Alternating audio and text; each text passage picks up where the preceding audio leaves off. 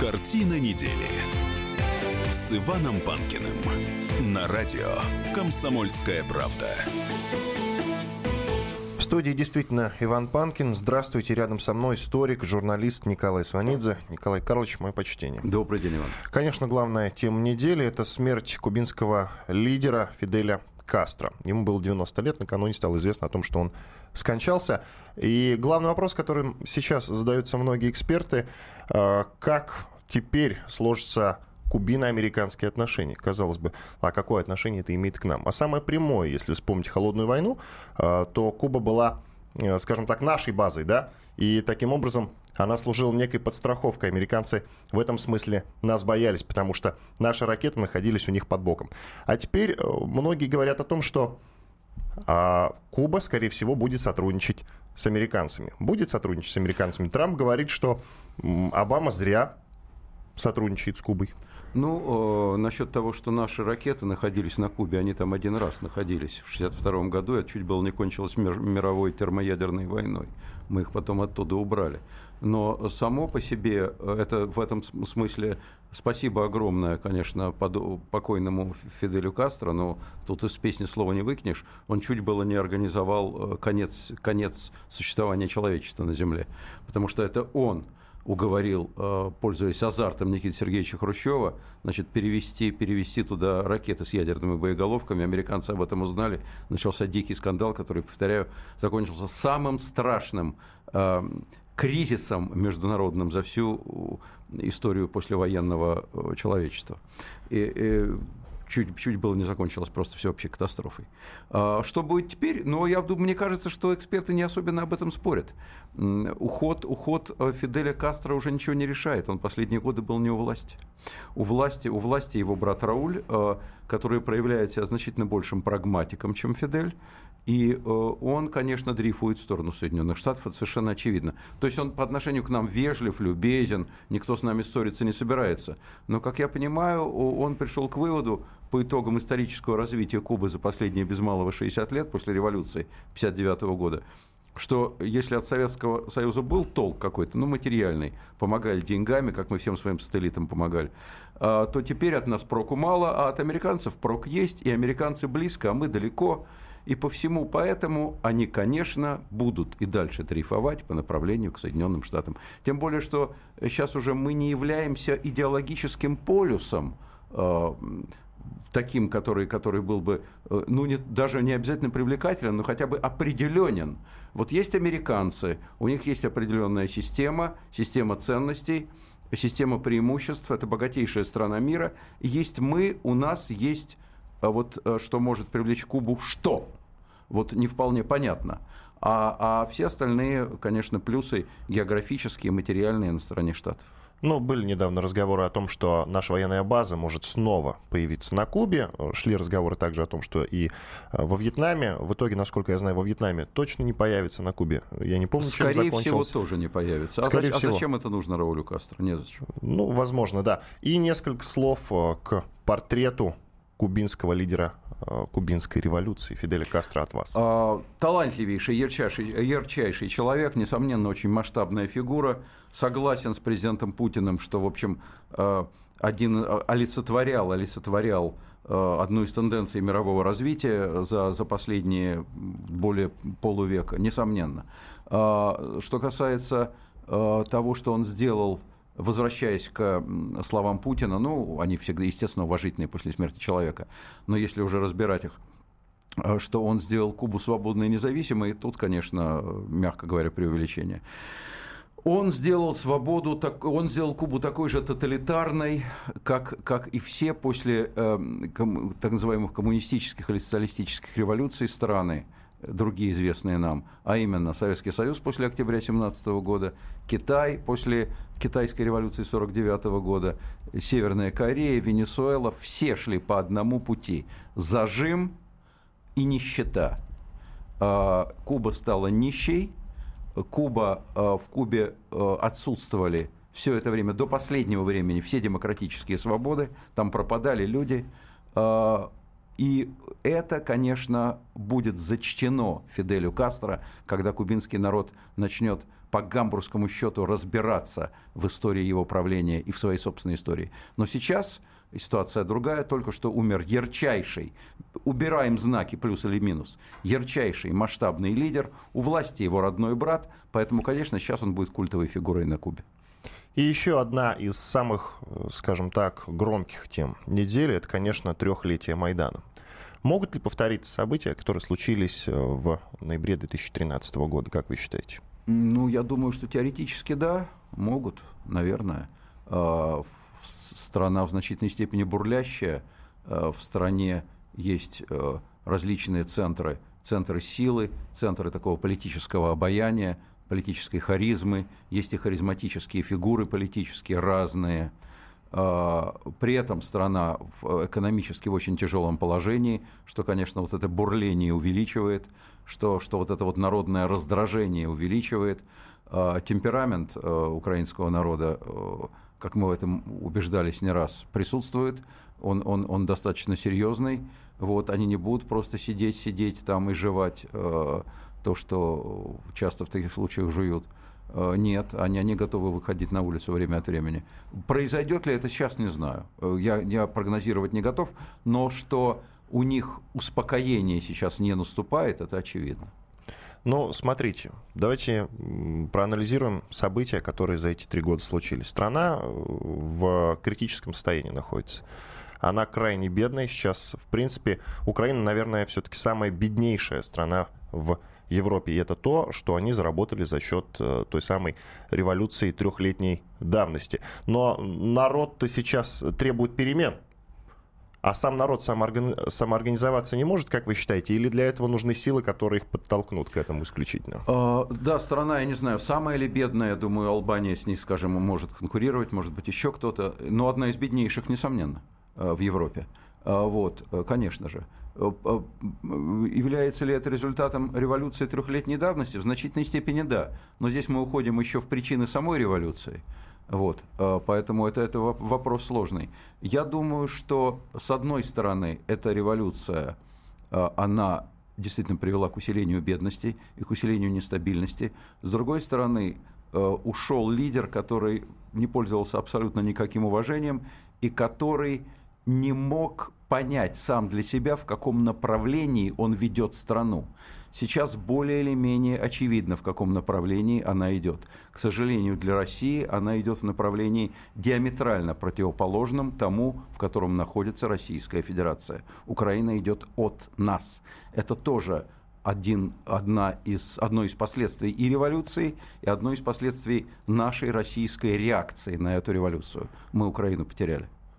Ну так это же плохо для Украины в первую очередь, это... в большей степени. Э, да, ну если нам, а от, почему это, они если нам идут... от этого э, легче, что это и для Украины плохо. Ну, нам для, не легче. Для, для, нас тоже, для нас тоже нехорошо. Для Украины, для Украины плохо, и для нас плохо. Мы соседи, географическую карту никто не отменял. Я думаю, что мы в дальнейшем будем как-то сотрудничать, но о, Украина знает, куда она идет от нас. Она идет от нас э, в направлении Европы.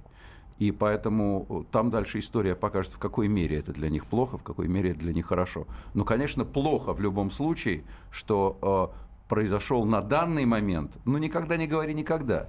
В истории все повторяется и меняется, но на данный момент произошел разрыв между нашими странами и между нашими двумя народами. Минут до конца этой части нашей программы, еще несколько э, украинских новостей. А, одну из них успеем захватить. «Нафтогаз» грозит «Газпрому» подорожанием транзита газа через Украину. Ежегодная плата «Газпрома» за транзит а, через территорию этой страны может вырасти на 4 миллиарда долларов. По словам директора «Нафтогаза» Юрия Витренко, э, плата может вырасти, если стокгольмский арбитраж примет решение в пользу украинской компании. Вот я не понимаю этих действий. Зачем они им? Понятно, что правда на нашей стороне, на стороне «Газпрома». Нет, ну, Э, Иван, причем здесь правда? В экономике не бывает правды, кривды, она бывает в истории, она бывает в математике, а в экономике не бывает такого, на чьей стороне правда. Это, это э, предмет переговоров, это, это предмет интересов сторон, и здесь как договорятся, так и будет. Понятно. Иван Панкин и историк-журналист Николай Сванидзе в студии радио «Комсомольская правда». Это прямой эфир. Мы вернемся ровно через две минуты. Оставайтесь с нами. Картина недели с Иваном Панкиным. Картина недели с Иваном Панкиным на радио «Комсомольская правда». С Иваном Панкиным и Николаем Сванидзе, историком-журналистом, проходит э, сегодняшний выпуск. Выпуск, посвященный событиям, которые произошли на этой неделе. А, среди прочего, вот такая любопытная новость, раз уж мы заговорили об Украине, и украинскому вопросу была посвящена большая часть времени э, в прошлой части нашей программы. Итак, э, госпожа Савченко, всем небезызвестная, объявила, что становится независимым политиком. Но объявила как?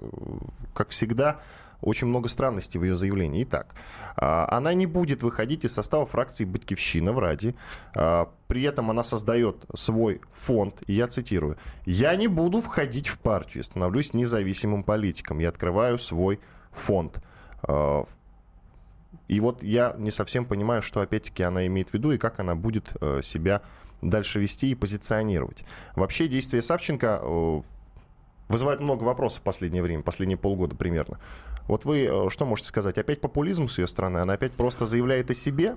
Савченко э, женщина, э, человек, политик очень яркий, но, но конечно, не из числа людей и политиков, которые действуют исходя из каких-то рациональных соображений.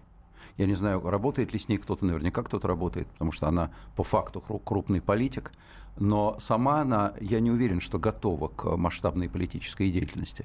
А, конечно, она, конечно, она харизматик большой, но, э, по-видимому, или ей подсказали, или она сама чувствует, потому что интуиция у нее как раз есть. Она, конечно, интуитивист, несомненно. Она чувствует, что тот огромный багаж популярности среди украинского народа, огромный рейтинг, который она накопила, сидя в российской тюрьме, она может понемножку растерять просто он сам уходит, как вода в песок, со временем, если его каким-то образом не конвертировать во что-то более материальное, типа уже серьезной политической деятельности. Пока что ей конвертировать не удалось. И она ищет себя, она ищет себя в разных вариантах. Насколько найдет, посмотрим. Ну, то есть э, вы достаточно скептически смотрите на то, что найдет или нет? Нет, не скептически, потому что, я повторяю, она яркий человек, она волевой человек, и, и я думаю, что она еще может быть востребована, если не наделает грубых ошибок. Но этого я тоже не могу исключить. По-моему, ошибка за ошибкой следует. Она меняет э, показания постоянно. Я не, я не вижу рациональных действий с ее стороны, так я, только что, я только что это сказал. Рациональные действия там отсутствуют. отсутствуют. Но рациональные действия не всегда востребованы. Понимаете? Вот Трамп в Соединенных Штатах Америки выиграл, не, не, в общем, не, не произведя рационального впечатления, правда? А уж что там говорить об Украине? Поэтому здесь все варианты возможны. Угу. Я напомню нашим слушателям, что можно участвовать в нашем эфире э, через WhatsApp. Пишите, пожалуйста, плюс 7 967 200 ровно 9702. Участвуйте в нашем разговоре. Э, я с удовольствием зачитаю ваши сообщения, если они э, скажем так, будут интересны. Янукович на днях, скажем так, организовал пресс-конференцию. Пресс-конференция была достаточно странная. Вы, конечно же, послушали все, что он говорит. Что можете сказать? Пресс-конференция ради пресс-конференции, ведь ничего толкового не сказал, да? Ну, во всяком случае, ничего запоминающегося. Э, у, у Януковича политические позиции на Украине, я бы так сказал, послабее по сравнению с позициями Савченко на данный момент. Э, он абсолютно провален во всех отношениях. Я просто не вижу никакой группы, даже маленькой, украинского населения, будь то ориентированного на Киев, будь то ориентированного на, на, на Москву даже, а там и такие есть, на что, бы, на что угодно бы они были ориентированы, то чтобы кто-нибудь был ориентирован на Януковича, вот такого вот я не знаю. Поэтому он абсолютно политик вчерашнего дня, абсолютно э, политик с хвостом э, позорных действий, который идет вслед за ним, и он этот хвост отбросить не может. Он его отрубить не может. Это всегда будет идти за ним. Будет он давать пресс-конференции, не будет. Я думаю, что э, политика Януковича реального уже сегодня нет. А что с ним будет дальше? Вот он сидит в Ростове-на-Дону. Как вы считаете, чем все это закончится? До каких пор это будет продолжаться? Это будет продолжаться до тех пор, пока он будет физически жив. Э, я никому не желаю э, быстрой кончины. Вот. Э, он будет жить там в Ростове или еще где-нибудь, или под, на подмосковной даче. Его будут, э, будет содержать российское руководство. Зачем? Ну, а что с ним делать? А отдать его на съедение украинцам? Э, не отдадут из принципа. А во всех остальных уголках мира он никому не нужен, да и, да и побоится, он человек не из самых бесстрашных, как мы знаем уже. Вот, поэтому будут его здесь держать, и будет он здесь жить как частное лицо. Ну, кстати, да. Башар Асад, э, на секундочку, находится в Сирии, и, несмотря на опасность, никуда оттуда уезжать не торопится. Ну, Башар а Янукович Асад, сбежал. Башар Асад при любом к нему отношении, э, он э, с яйцами, а, а Янукович нет. Ну да. А, к другим новостям. Министр культуры Владимир Мединский заявил, что к биографиям героев Великой Отечественной войны, в частности, Зои Космодемьянской и 28 панфиловцев, следует относиться как а, к житиям святых, а искатели нелицеприятной правды будут гореть в аду. Я напомню, что наконец вышел фильм «28 панфиловцев», который, а, в частности, был снят и за народные деньги тоже. То есть там собирали средства. Конечно, при участии Министерство культуры Российской Федерации, по-моему, Министерство э, культуры Казахстана тоже участвовало, но очень много народных денег, там порядка 35 миллионов рублей. Насколько я знаю по отзывам, фильм получился роскошный. Но это так, к слову. А теперь вот э, то, что касается заявления Мединского, что скажете? Ну, он, по-моему, сан принял, министр Мединский. У него, у него э, весь словесный набор, святые, гореть в аду, это, я бы сказал, не министр культуры соответствует. Если бы это э, какой-нибудь человек священного звания сказал бы, я бы поверил. Э, а откуда министру Мединскому знать, кто будет гореть в аду, кто не будет гореть в аду? По-моему, это до конца никому не известно. Это и, и патриарх наш не скажет точно, кто будет гореть в аду, не говоря уже о министре Мединском. Вот. Что касается э, правды, то правду историки должны искать. Если э, министр Мединский думает, что историк должен излагать мифы, то это его кто-то обманул. Это не задача историка. Мифы имеют полное право на существование. Их никто не отрицал, никто не отменял. Но мифы отдельно, а история, как историческая наука, как наука о правде того, что было с нами, она отдельно. Поэтому если ты, дружище, историк – то ты не мифами должен заниматься, а правдой, а не говорить, кто будет гореть в аду, кого нужно причислить к лику святых. Это не твое дело, приятель. Мы с вами неоднократно уже говорили про подвиг 28 панфиловцев. Я частично знаю вашу точку зрения, но э, вы знаете, что меня задевает? Вот задевает, конечно, то, что сейчас говорят в сети, э, скажем так, э, люди либеральных убеждений. Есть очень много похвальных отзывов о фильме. Фильм получился хороший. А, на свободе э, взяли и устроили эфир, позвали э, самых выдающихся либеральных деятелей, там, включая господина Архангельского, который в «Огоньке» отвечает за культуру. А, насколько я знаю, именно за культуру он там отвечает. И, есть, значит, есть два архангельских, смотря какого позвали. Андрея позвали. Андрея. Из «Огонька». Насколько я знаю, его именно Андрей зовут. Но не суть. И, значит, Просто начали есть, обзывать. Есть еще Александр Архангельский. А, это не Александр, угу. это Андрей. Так вот, позвали самых выдающихся либеральных деятелей и начали говорить о том, какой фильм плохой, зачем снимать фильм о панфиловцах, которых не было. И, брыз... и просто брызгали слюной на протяжении всего эфира. Ни одного слова хорошего вообще. То есть эфир сделали не для того, чтобы там структурно как-то разобраться, там, обсудить нормально что-то, а для того, чтобы сказать, ребят, не ходите на фильм. Фильм вот зачем это нужно? Ну, Иван, я не, не буду комментировать эфир, которого я не видел и не слышал. Вот. А что... Но вы прекрасно знаете, о чем я говорю. При этом. Я, я понимаю, что вы имеете в виду, угу. да, но не готов комментировать это. А, а что касается фильма э, про памфиловцев, я его обязательно посмотрю. Вот, и, и вполне допускаю, и у меня нет никаких оснований здесь вам не доверять, что он качественный, хороший, и героический, и пафосный в хорошем смысле этого слова – и, и, и дай бог, что называется. Здесь просто это не вполне э, монтируется с тем, о чем мы говорили в связи с министром Мединским. Потому что э, здесь фильм это одно, а история это другое. Нет, кстати, это очень хорошо монтируется, Николай Карлович. Я, не, я напомню, что не так давно господин Мединский э, тоже что-то говорил про э, тех, кто не верит в подвиг 28 панфиловцев. Нет, а Он это, их э, как-то это, тоже это, обозвал, вот, я не помню вот дословно. Опять, опять все сводится э, в его устах к вопросам веры. Значит, история – это не про веру. Вера – это в храме Божьем, прошу. Уваж... Очень уважаемое место. Но, но, но история – это не храм Божий, это наука. Это немножко разные учреждения, вот, э, где занимаются наукой и где верят в Бога. Вот э, история 28 панфиловцев, она э, принадлежит истории, как науке. Отдельно есть миф. Имеющий полное право на существование. Отдельно есть история. Если он хочет причислить всех к лику святых, то ему придется причислить и тех, кто, кто служил в фашистской полиции.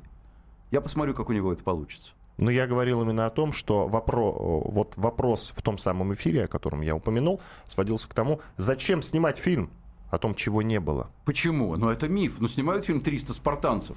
Э, полумифологизированная история. Он же снят не совсем по той замечательной истории э, защиты Фермопильского прохода спартанцами, которая имел место на самом деле. Миф отдельно, история отдельно.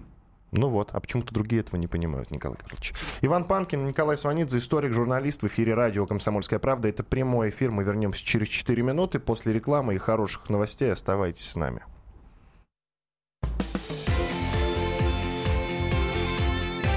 Картина недели с Иваном Панкиным.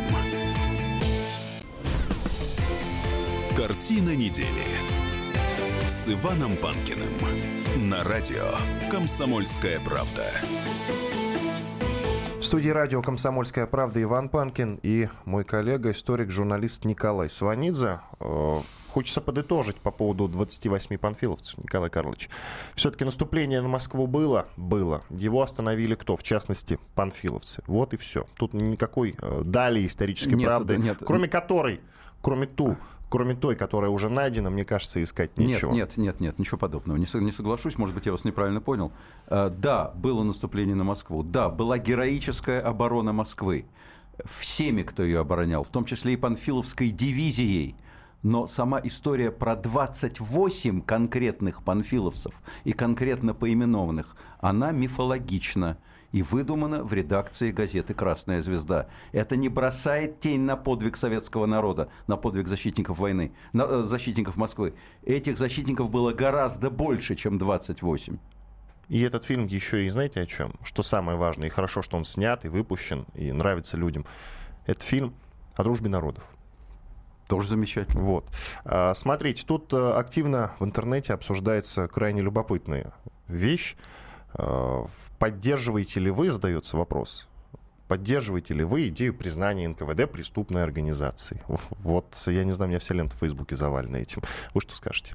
Знаете, я не могу признавать э, или не признавать ту или иную организацию преступной. Э, в принципе, НКВД сыграла э, в сталинские времена страшную роль она участвовала в в активнейшим образом, просто по, по, по функции своей, участвовала в уничтожении советского народа. Просто в физическом уничтожении, в терроре, в уничтожении народа. Но тогда нужно признавать преступные организации еще и Коммунистическую партию Советского Союза, тогда она называлась ВКПБ, да, э, потому что, потому что э, руководитель государства – и руководитель партии Иосиф Виссарионович Сталин, он же, он же реально отдавал и, и указания э, НКВД. Э, я, я, я бы поэтому в такой плоскости не решал вопрос. Это организация, которая сыграла страшную роль. Но признавать, не признавать ее преступной, ее уже давно нет. Что, признавать преступным это, эту аббревиатуру из четырех букв? Началась она раньше. Сначала она называлась ЧК, потом она называлась ГПУ, после НКВД она называлась КГБ на какой стадии ее признать преступной? Нет. Мне кажется, что организации преступными не имеет смысла признавать. Нужно признавать преступниками отдельных людей. Угу. То есть тех, кто стоял во главе этой организации. Тех, в частности, кто стоял во главе и организации, и страны. Потому что это были организации, это были организаторы большого террора против собственного народа.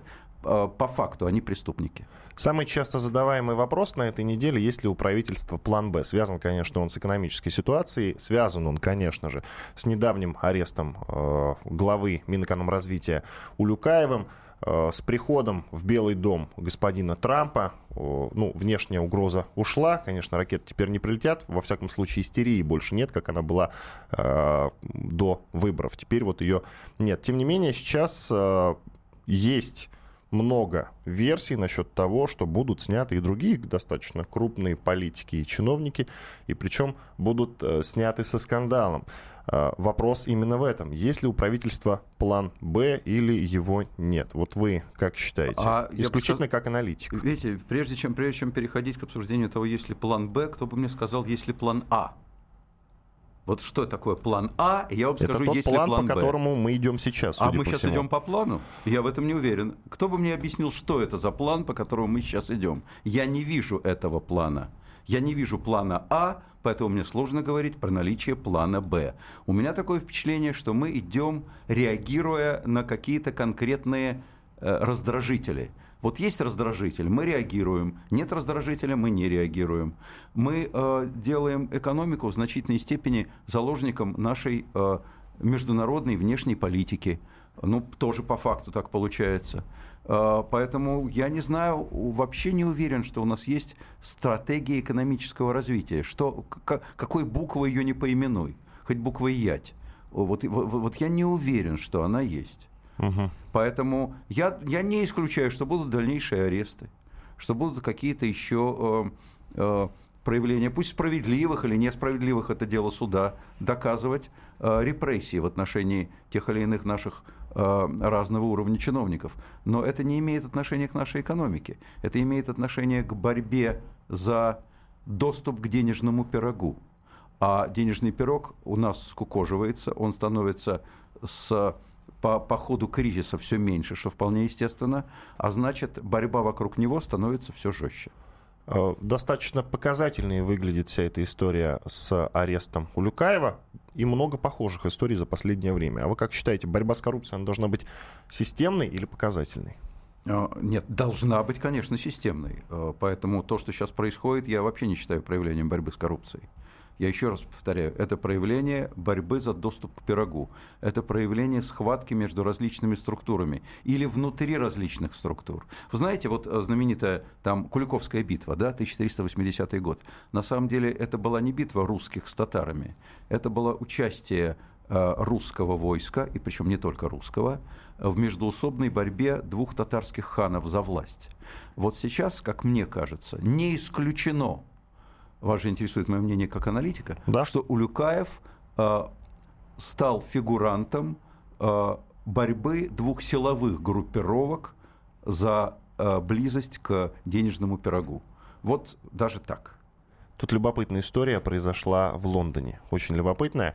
Был в России олигарх, ну он еще тогда, тогда не был олигархом, Андрей Черняков, который, в частности, строил Алабяно-Балтийский тоннель, что на Соколе. Ну, вы знаете, это известный долгострой в Москве. Я там живу недалеко. Да. Он взял под это дело кредит в банке, по-моему, в ВТБ, и с этими денежками благополучно уехал в Лондон жить. Так вот, э, приставы, наконец, накануне проникли к нему в дом и взыскали все, вплоть до гвоздя, там и алкоголь, и все, игрушки какие-то детские, насколько я знаю, все-все-все вынесли. А, Вот такая э, любопытная история. А надо помнить о том, что Лондон всегда был тихой гаванью для подобных беглых олигархов. А тут, видите как, даже Лондон пошел нам навстречу и по нашей просьбе взыскал все долги. Конечно, они, э, вот эти деньги, которые они смогут выручить от продажи всех этих вещей, не ложатся ни в какое сравнение с теми, которыми э, он украл здесь, но тем не менее, видите, может быть, это проявление такой системной борьбы с коррупцией, Знаете, если есть еще- такое взаимодействие с Лондоном. Знаете, еще великий русский э, поэт-демократ Николай Алексеевич Некрасов предсказал «вынесут все, и широкую ясную грудью проложат дорогу себе. Жаль только жить в эту, по- в эту пору прекрасную уж не придется ни мне, ни тебе». Я не считаю, что это борьба с коррупцией. А что это? Это борьба с э, определенными людьми. Просто с определенными людьми. С коррупцией борется по-другому. Борьба с коррупцией – это прозрачность экономики и независимость суда. Прежде всего.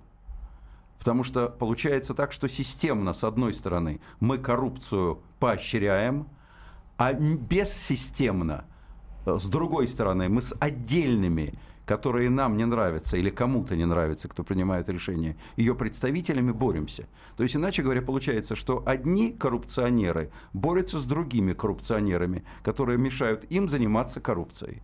Вот это, мне кажется, честно говоря, более правдоподобным, нежели заподозрить то, что мы сейчас системно боремся с коррупцией. Мгм. Вы сказали про доступ к пирогу. Э, Смотрите, любопытно как. В банках начали применять упрощенный порядок взыскания долгов с, э, с физических лиц. Эту возможность банкиру юридически получили еще в июле. В кредитный договор теперь вносится пункт о том, что задолженность может быть взыскана по исполнительной надписи нотариуса во внесудебном порядке. Во внесудебном, подчеркиваю.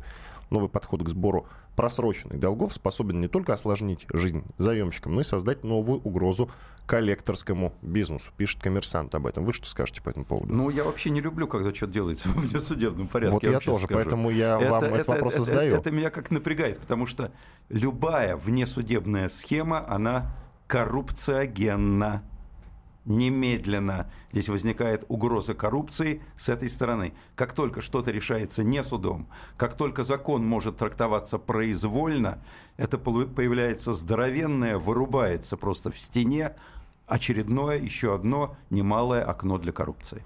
И тут же вспоминаются слова э, Набиулиной о том, что истребление банков спасло Россию. Вы помните, когда их массово все, у них массово отбирали лицензию.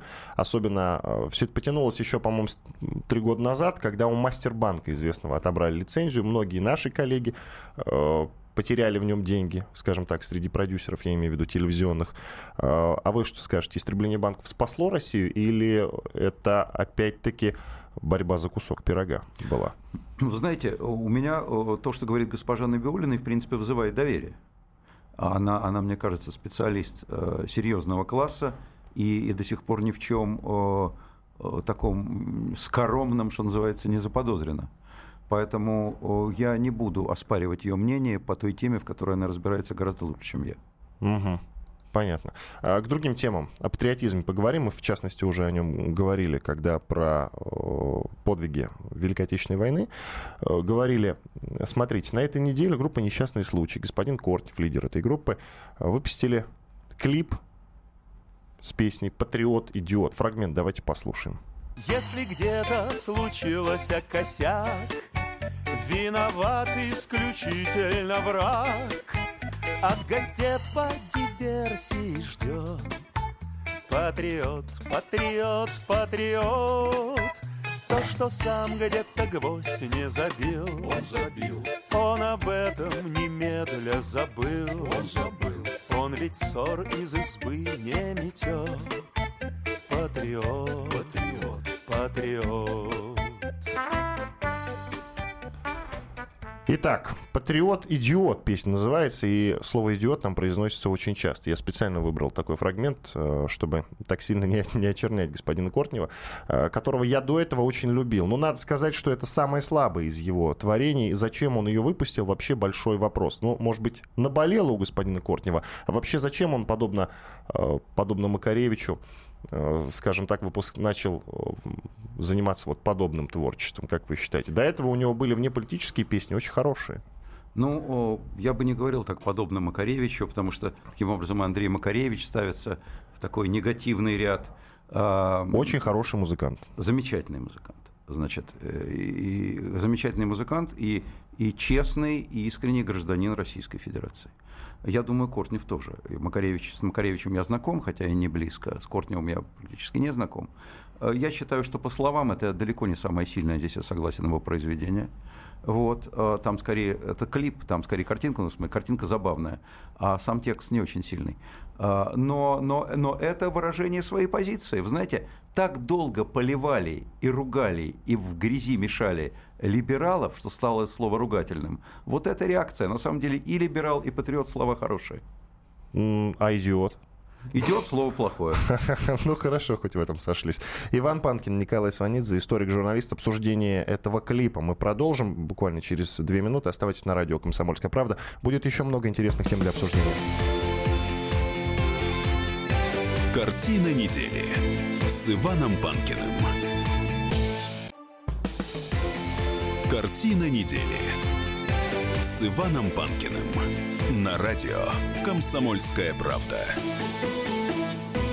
Иван Панкин и Николай Сванидзе, историк, журналист в студии радио «Комсомольская правда». Это прямой эфир. Напоминаю, вы можете в нем участвовать посредством WhatsApp. Пишите плюс 7 967 200 ровно 9702. Через несколько минут еще, буквально 2-3 темы для обсуждения. И потом я почитаю ваше сообщение, господин Сванидзе, он на них отреагирует как-то. Итак, я напомню, что мы в конце третьей части нашей программы начали обсуждение творения группы «Несчастный случай», которая называется «Патриот-идиот». А, итак, расскажем про клип, потому что о наполнении мы немножечко поговорили. Э, Клип снят достаточно кустарным способом. Режиссер явно не заморачивался. Такие достаточно э, лубочные образы собраны. А образы эти, ну, сам Кортни в гриме очень похож на Михалкова. А Михалков... Специально так сделано. Да, не Мих... просто, сейчас, не просто похож, а там, там, там и задник, задник сделан под, под Михалковскую программу. Под Михалковскую программу на телеканале э, то ли Россия, то ли Россия 24. Россия 24. На России 24 да. выходит Михалковская программа. Итак, в образах остальных участников группы узнаются яркие персонажи современной внутриполитической жизни страны. Лидер байкеров хирург, казаки, футбольный фанат с шарфиком «Россия вперед». Но, конечно, вот насчет футбольного фаната с шарфиком «Россия вперед» я вообще ничего не понимаю э, про казаков Отчасти, может быть, я бы согласился, если бы э, Казаков высмеял э, лидер группы «Несчастный случай», потому что уж очень много вопросов э, к их заявлениям и к их действиям в последнее время. И лично у меня тоже есть. Михалкова не понимаю, зачем задели, абсолютно. Лидеров, лидер байкеров хирург, ну, действительно, он периодически, время от времени, достаточно неоднозначно выступает на публике, и, может быть, его высмеять тоже. Но оскорблен-то народ – человека оскорбили, не понимаю зачем. Почему народ оскорбил? Это, а, а, а где а потому что, народ, проде... это, потому что сам Кортнев сказал, выйдите на улицу, оглянитесь. Ну и что? Он про людей это говорит. Ну, что, он же не а... про всех людей это говорил. Он, он говорил это про людей, которые убеждены, что у нас в подъездах гадит Барак Обама. Вот про кого он это говорит. Если, если кто-то себя причисляет к таким людям, тогда он их оскорбил. А если кто-то себя к таким людям не причисляет, то это к ним и не относится. Не знаю, Николай Карлович. Конечно, я э, так понимаю, как и многие либералы, а либералы, как правило, говорят, вот человек едет на Форде, а у него на Форде, на Форде американская машина, американская марка, написано «Обама» и нехорошее слово. И вот про таких эта песня. А что? не имеет права написать там «Россия вперед» или Россия «Обама» вперед, и плохое слово написать на этой машине, которую он купил за свои честно заработанные деньги, он права не имеет? Нет, имеет полное право, но, но Кортнев имеет полное право сказать, что он о нем думает. Потому что, потому что если этот человек, который на свои заработанные деньги купил американскую машину Ford и на ней пишет, что он думает плохое про Обаму, Почему? Причем здесь Обама? Пусть он думает что угодно, о Папе Римском, об Обаме, еще о ком-нибудь. Но, но это проявление недалекости ума. Потому что к нашим проблемам, проблемам человека, который едет на Форде, и, и проблемам всех остальных, Обама не имеет ни малейшего отношения. Что он знает про Обаму?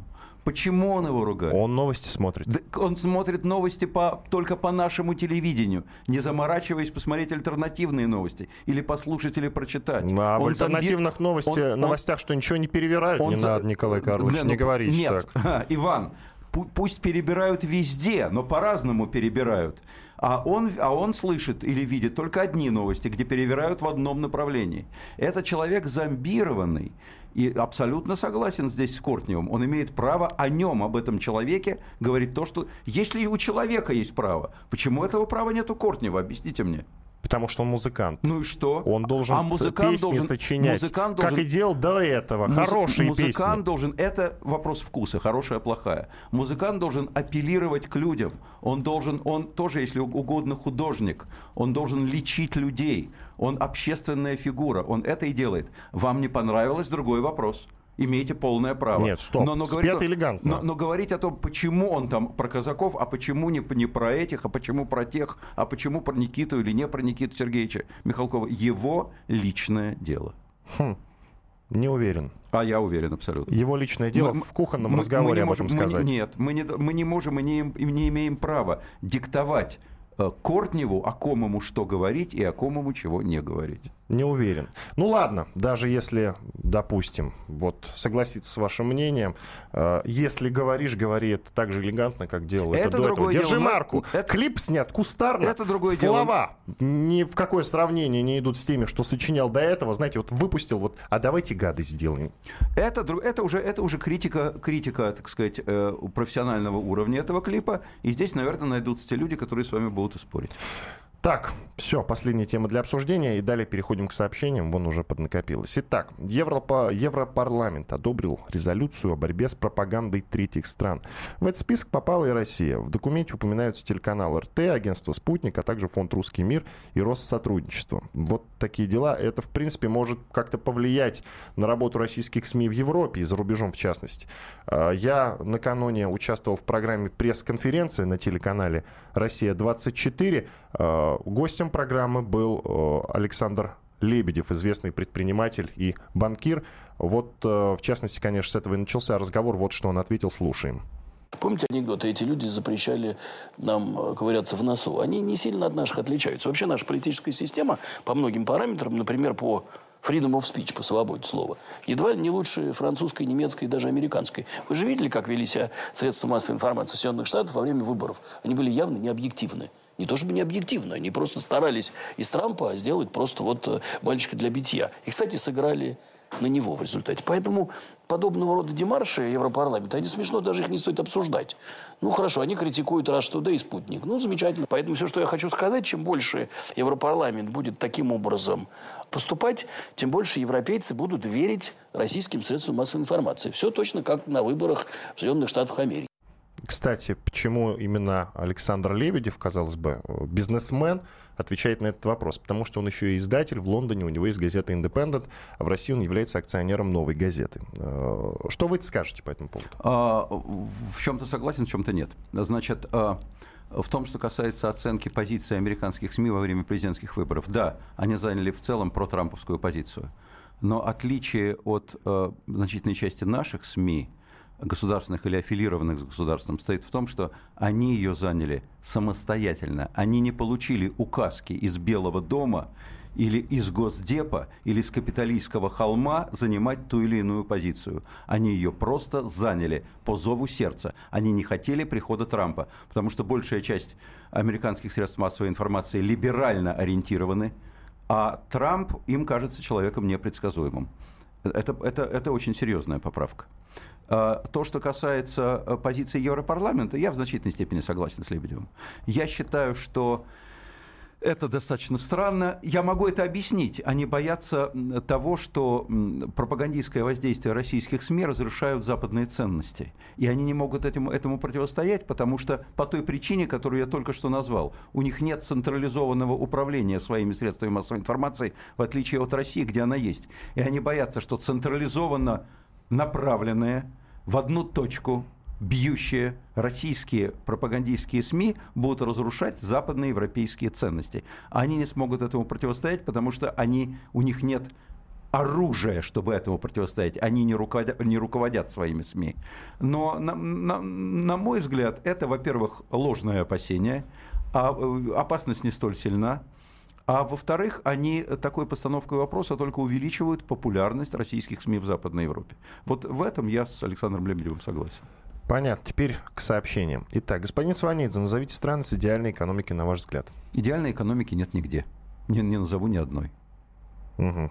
Очень странно, что США вдруг... Нет, Подождите, нет, Китай, нет, развивающаяся Китай, страна идеальная экономика. Да Уверяю вас, там, там сейчас такие колоссальные проблемы. Э, идеальной экономики нет нигде, как нет идеальных людей, нет идеального режима политического. Идеалов вообще нет. Только на небе существует. Угу. Другой вопрос, что все познается в сравнении. Есть экономики катастрофические, есть экономики очень проблемные, а есть просто не идеальные. Вот между ними большая разница. По поводу Кортнева считаю, что сейчас не то время, чтобы поливать нынешний режим. Не надо забывать, за него 80% российского народа. Сообщение. О, какая прелесть, это мне нравится. А в Северной Корее 115%. Давайте не трогать этот режим. Тоже мне довод. Угу. Какая разница, сколько процентов? Сколько, сколько надо, столько и будет. У нас было 98% и 8% за блок коммунистов и беспартийных в конце советской власти. После этого Советский Союз развалился, и никто про него не вспоминал, пока щечки не наели. Развалился угу. за милую душу. Никто вспоминать не хотел. Разве это показатель, кто как голосует? Нет, друзья, это не показатель. Минута и несколько сообщений. Добрый день. Точка зрения господина Сванидзе. Аргументировано, но это мнение какого количества населения? Это может и не важно, просто интересно. Спасибо, Елена. Я не выступаю от имени какого-то процента населения. Я говорю от своего лица. Николай, мой вопрос вам. Мое личное мнение, что все нерешенные проблемы не от нежелания уважать чужую позицию. Вы согласны? Если нет, то почему? Спасибо, Мария. Не от нежелания, я не понял. Да, не, проблемы от нежелания уважать чужую позицию? Ну, нежелание уважать чужую позицию, это сейчас у нас очень серьезная проблема, несомненно. Очень серьезная проблема. У нас сейчас общественное мнение настроено очень агрессивно по отношению к любой позиции, не соответствующей моей собственной. 20 секунд. И сколько Сванидзе получает в Газдепе в месяц? Ну, придумайте цифру, придумайте цифру, я соглашусь. Какая вам нравится? Даже хватает. Иван Панкин, историк, журналист Николай Сванидзе в студии радио «Комсомольская правда». Спасибо, до свидания.